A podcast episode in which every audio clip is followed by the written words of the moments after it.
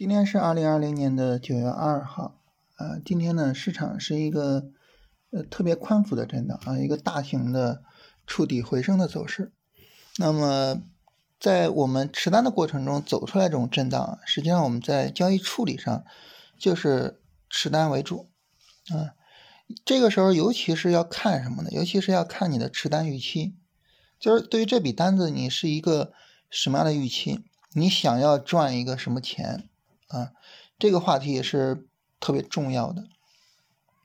那么如果说呢，市场远远没有达到你的这个市场预期，啊，实际上呢，我们就应该是尽量的去持单为主。啊，如果说呢，市场达到了你的这个持单的预期，啊，就反过来就是出场为主。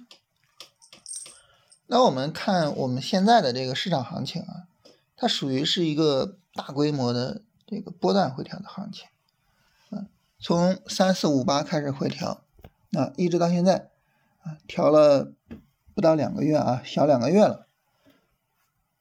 这么长时间大规模的回调啊，一旦调整结束，这个上涨规模也是会比较大的。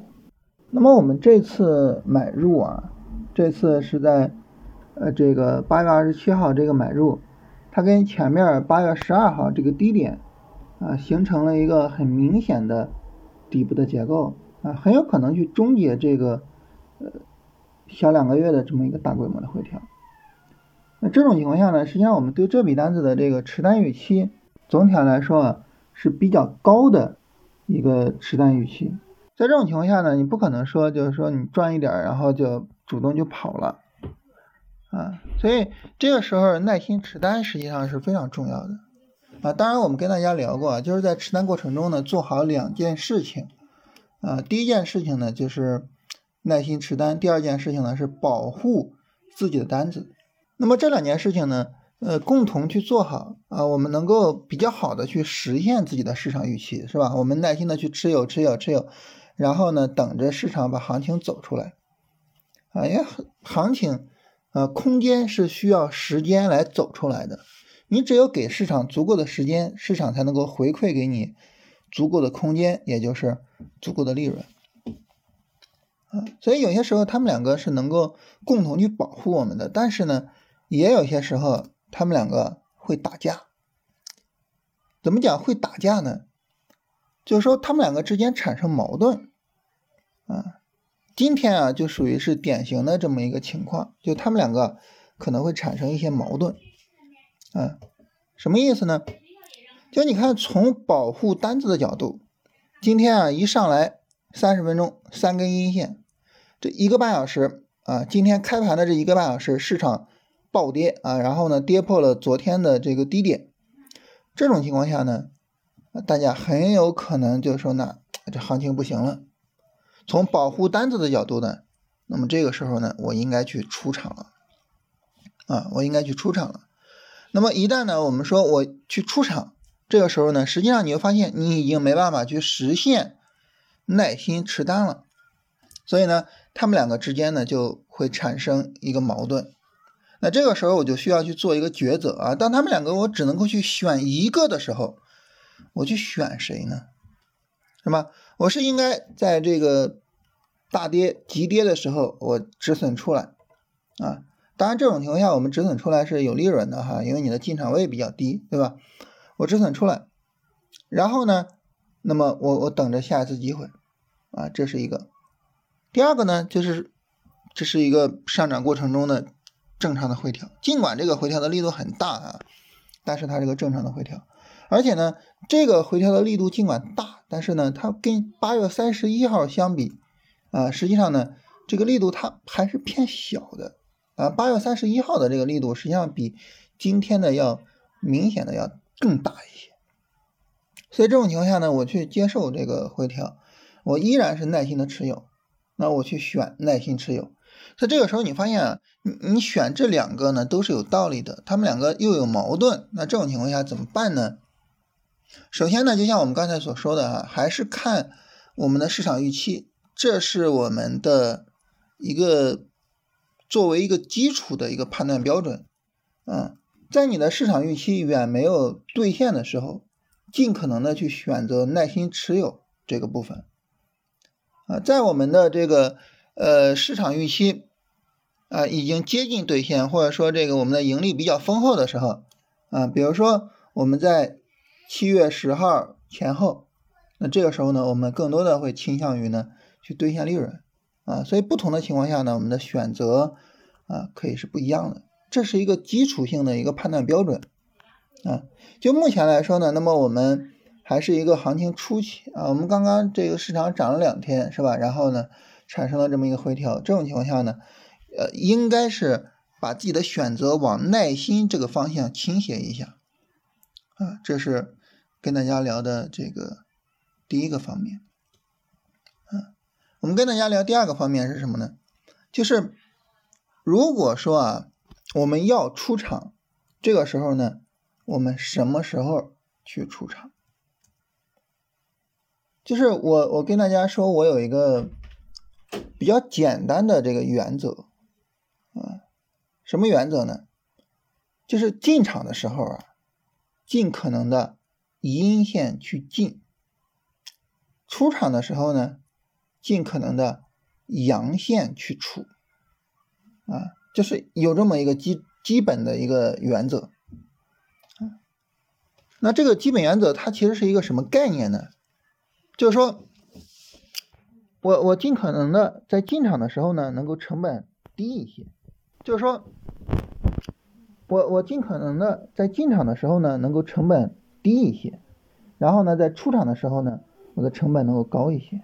如果说，啊，如果说这一波上涨我没有准备去出，这个阳线我没有准备去出，那好，后边的回调呢，我就尽量的。去扛过来，这这种情况下呢，那么我能够尽量的去做到什么呢？就是出在高位，啊，我能尽量的出在高位。大家知道，就是你一波拉升的高点出，跟你向下破低点去出场，这个之间的这个盈利的回吐其实是非常大的。你老做这种交易，导致盈利回吐过大，不挣钱，啊。我们还要想，就是我们还有止损的时候呢，对吧？你止损的时候就实打实的止损了，你盈利的时候呢就盈利回吐了。你你说这种情况下你怎么办呢？对不对？啊，所以呢，出场呢尽可能能够在反弹的过程中，在上涨的过程中去出场。今天早晨一开盘的时候啊，我我跟几位朋友聊这个一股票啊，这股票因为。已已已经远远的脱离我们的成本区了，所以跟大家聊一下，应该是没关系的啊。就是十大盛华这个股票，就有朋友说啊，说这股票，这个就说是是不是可以考虑去去去出一下什么。然后呢，在今天一大早，十大神华有一个上冲啊，当然它最高上冲也没上冲到多少啊，最高也就百分之二，啊，有那么一个百分之二的上冲。我当时说了这么一个观点啊，我说如果说你要出，你就现在出，你不要等着什么呢？不要等着十大神话跌了，你一看，哎呀，这下跌了，没有什么上涨的希望了，哎，算了，卖掉吧。我说你不要这样，啊，尤其是什么呢？你别等着它收一根大阴线你再出，是吧？你要是等它收一个跌百分之五的大阴线，这个时候呢？距离你百分之二卖掉，中间一下差百分之七出去了，啊，你说你你做日线、短线这种交易，你赚百分之七的时候有多少呢？是吧？很多时候都赚不了百分之七，结果呢，你好不容易盈利，然后呢，你盈利回吐，啪一下吐了百分之七，你不冤死了？所以这个我觉得是很重要的一点，就是在上涨的时候去出，而不是在杀跌的时候去出。我我们经常讲这个，呃，散户做的最大的问题就是追涨杀跌，追涨杀跌。这个杀跌这两个字啊，尤其是杀这个字，真的是就说让我们有有那种触目惊心的感觉，对吧？不要去杀跌。所以这是第二点，就是如果说你决定我不选择耐心的这个部分，我去选择保护我的盈利的这个部分。那么你就真的去保护你的盈利，就是你发现这个上涨涨不动了，涨不起来了，你尽可能的在上涨的时候去把股票出掉，啊，尽可能的在阳线的时候，在它还是红着的时候去把它出掉，而不是等着它绿了，尤其不要等着它深绿了，呃，再去忍不住了，哎呀，哎呀，这行情不行了，哎，然后呢再去除掉它。我我们之前做那个涪陵榨菜，啊，大家有兴趣可以看一下。涪陵榨菜这个股票呢，它在八月二十号的时候。啊，我们进场没有多久啊，因为嗯，进场也就是八月十七号进的，是吧？到八月二十号的时候呢，它有一个深跌，呃，最低的时候跌到过百分之五啊，然后呢，收盘也跌了百分之三点五。那如果说你在这个时候给它平仓出去了，实际上是没怎么有利润的，没怎么有利润，对吧？啊。但是呢，它第二天马上就是一个高开，然后很快就直接就封了涨停。但你说这个前后只有一天，是吧？它它为什么有这么大的变化呢？啊，我们也不知道，是吧？我们也不敢问。但是呢，它告诉我们说，如果你想出股票，不要在它杀跌的时候去出它。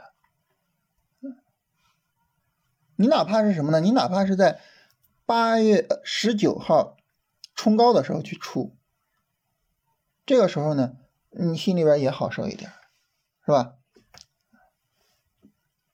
所以呢，对于我们来说，我觉得就是这一点还是非常重要的，就是一定要学会舍得在上涨的时候卖股票，不要总是下跌了忍不住了受不了了去卖股票，盈利回吐过大，这是第二个部分。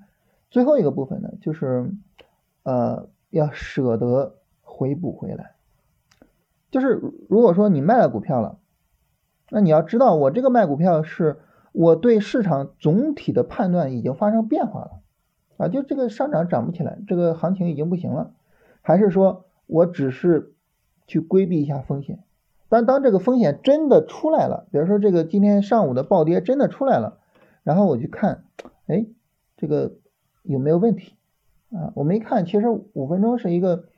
就是下跌的力度跟八月三十一号比，还是一个减弱的这种情况。实际上呢，你可以把股票给接回回来，啊，再不济什么呢？再不济，你等它微转了之后，是吧？微转了之后，这个时候呢，没有太大的风险了，可以去接回来。这种情况下有可能会出现一个问题，什么问题呢？就是你接的价格比你卖出的价格还要高。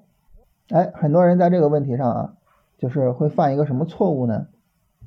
你比如说，一个股票十块钱，我给它卖掉了，它跌到了九块五，我一看这跌百分之五，不敢接呀，对吧？然后呢，一个微转，涨到了十块零一毛，啊，这比我卖出价还要高，这肯定不接啊，我再等等，涨到十一，这还接啥呀？都涨了百分之十了，涨到十二，我去，不会吧？我卖出了一个这么牛的股票吗？涨到十三，不行，冲进去。然后跌到十块，对不对？所以呢，就是我们要学会敢于接股票。嗯，你发现这个行情没问题，这个时候呢，我的价格差了一点点没关系，你可以把这一点点，你比如说十块钱卖出的，十块零一毛或十块零两毛买回来的，这百分之一、百分之二，你可以视为什么呢？你可以视为我付了一个保险费，啊，我付了百分之一和百分之二的保险费，然后呢，我安然度过了一个大盘有危险的时机，啊，那这对于我来说呢也是值得的，对不对？所以呢，我觉得就是说，第三点就是在接回的时候不用太在意，啊，我究竟有没有把这个高抛低吸做好，啊，我究竟有没有剔出来利润？啊有些时候呢，你没有剔出来利润，但是呢，依然是做了一笔好的操作啊。我们不以成败论英雄啊。这是我跟大家聊这三点啊，就是我们对于这个持单过程中啊，市场走大震荡的这种处理。通过这三点聊呢，大家能够发现呢，就是我我们比较倡导一种什么样的操作观念呢？就是一种整体观念。首先呢，大家看第一点，就是从整体观念上来说，那么我认为后市还有很大的利润空间，我就倾向于去耐心持有。我认为后市的空间不大了，啊，市场已经很接近我的目标了，啊，我就倾向于去卖出。这是从总体上去做的一个规划。那第二个呢，就是我卖出的时候呢，我尽量在上涨的时候去卖。你想，如果你对整体没有一个把握，你是很难在上涨的时候去卖股票的，嗯。你你没有这种整体把握，你在涨的时候，你就觉得哇，它会一直涨，它会涨到天荒地老；在它跌的时候呢，你就觉得完了啊，这股票要下地狱了，对吧？所以呢，就是整体上对行情的把握很重要。那最后一点就更是说这种整体思维了。从整体上来讲，啊，那么不在乎一城一地的得失，只关心第一我的。总体对行情的这个安排有没有最终实现？第二，我的交易是不是做到了低风险高收益？这两个是最重要的。至于说我的成本抬高了一毛钱，抬高了百分之一、百分之二，这个不重要。啊，有些时候高抛低吸，成本搞得更高了，这也是做的很对的、很好的交易。所以这方面呢，跟大家聊一聊啊，我觉得能够更好的帮助我们在这个。市场震荡的时候，我们去持单。我们要知道，就是在我们做交易的时候啊，像七月初那种行情是很少见的，就是连续阳线，尤其是连续大阳线，这种行情其实是很少见的。行情呢，总是在曲折中去发展的，啊，总是这样，总是这样，啊，所以呢，就是我们要学会去接受这个曲折，我们要学会跟这个曲折去共存。啊，那么怎么样跟曲折共存呢？我觉得我今天跟大家聊的这三点原则是很值得大家去借鉴的啊，所以呢跟大家去分享一下。呃，聊完之后呢，我们看一下大家的问题啊。前两天呢，就老有一位朋友问一个问题啊，说怎么去看视频啊？这个我我们没有录视频，我就拿个手机就就直接录的音频啊，也没有稿子什么的，就随便跟大家聊聊。我我反复说这个事儿啊，就是我们这个呢，就是跟大家闲聊。啊，大家觉得有意义呢，你就听一听；大家觉得没有意义，你就关掉就完了。啊，这是一个闲聊，聊什么呢？聊操作。啊，大家发现我们不聊这个行情是吧？我们不聊预测，我们聊的就是你怎么在这个行情里面做操作啊。我们去聊操作，希望能够对大家有操作方面的帮助。但是呢，这个每周的话呢，如果说哪个话题我觉得比较重要啊，我会在公众号里面去专门录个视频。啊，比如说，呃，上期这个就是周末的时候呢，我给大家录了一个关于 ETF 操作的啊，三十多分钟，啊，我觉得就是说这个是比较重要的一个话题啊，就会专门去录一下啊，大家有兴趣去看的话呢，可以加一下我们的公众号。呃，然后呢，这个还有一位朋友在昨天这个留言啊，说你都说啥了呀？说你对今天行情分析了吗？啊，咱们昨天没有对行情做过多的分析啊，因为昨天这个行情呢没啥可聊的，嗯，他就就是说，嗯，保护好单子，然后耐心持有就完了，嗯，今天为什么有好聊的呢？因为今天保护好单子和耐心持有出矛盾了啊，今天有一个急跌，你说我到底是应该先出来啊，还是应该去持有啊，是吧？所以今天聊了很多关于这个操作的，啊，所以首先呢，我们聊呢是根据行情来，第二一个呢。我们聊并不是直接去聊行情，我们更多的还是聊操作，更多的去聊我们怎么做，尤其是我们并不对行情去呃做什么呢？你比如说这个市场为什么会有这个急跌，为什么会涨啊？市场后市会怎么样啊？这种东西我觉得意义不是很大啊。我觉得对于做交易来说，意义比较大的就是操作本身，我们做好我们的操作，然后呢看天吃饭，是吧？祖师爷给饭吃，然后呢我们就赚点钱啊。祖师爷不给饭吃，我们操作做好了，风险控制好了，也不会有什么大的问题或者说大的风险，就就这样。所以呢，我觉得就是我我我不太聊行情啊，这是我个人的市场哲学所决定的。然后还有朋友提到啊，说这个，嗯嗯嗯，往。零七年看看是吧？嗯，怎么叫牛市呢？牛市你要超过六千一百二十四点，你要一波比一波高才叫牛市啊！啊，否则的话，那么你哪怕是一四一五年涨一个五幺七八点，都是一个熊市，都是熊市内部的大反弹。那这个观点对不对呢？我觉得这个观点啊，它它其实就是大家的级别不同啊。我跟大家非常前面我我曾经跟大家非常详细的说过我的这个级别啊，就是短线级别以周为单位啊，波段级别以月为单位，然后这个趋势级别也就是牛熊市级别是以年为单位的啊。一个牛市呢，呃，短则涨一两年，长则涨两三年啊。一个熊市呢。一般就是跌一年左右，这是这是我的这个时间周期的一个判断。那我跟这位朋友有一个什么区别呢？就是大家在时间周期上可能不太一样，就他的时间周期或者说他的视野可能会更长一点。但是呢，我觉得就是太长的视野也是有问题的。如果你视野很长的话，那么这个时候呢，就是就就说这种长期视野太长的话，这个时候你会比如说你去看美国股市。美国股市哦，它一直是牛市，它从来没有过熊市。你你不觉得这个判断很荒谬吗？是吧？那如果说，比如说二九年到三三年的那种金融危机所导致的美股的暴跌都不叫熊市啊，只是牛市中的这个小回调，这个我我觉得这种结论我是难以接受的啊，这种结论很明显是非常非常荒谬的。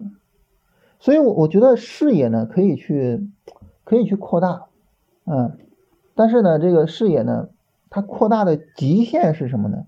就是它依然有操作价值，嗯，你比如说，你说一四一五年它只是熊市中的大反弹，就是你得这个结论也没关系，但是这种结论它会让我们有什么样的操作呢？它会怎么样去影响我们的操作呢？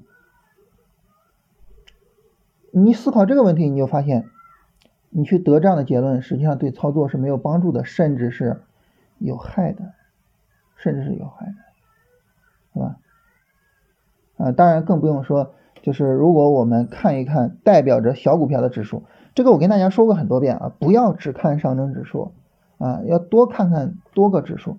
实际上呢，大家如果看一看代表着中小股票的指数，比如说中证一千，你就会发现，在零九到一零年的牛市过程中，啊，中小股票就已经超越了零七年的高点。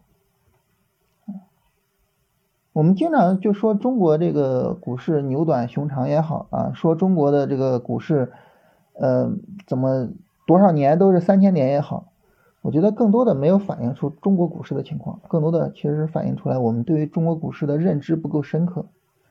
就像我昨天说的。真的，你能说说出来任何一个好公司、好企业，他被中国股市亏待了吗？你能说出来吗？就他有类似茅台的那种赚钱能力，但是他十年不涨，你能举出来一个公司的例子吗？是吧？所以呢，我觉得就是，呃，就是还是那句话，就是我们的视野可以去延长。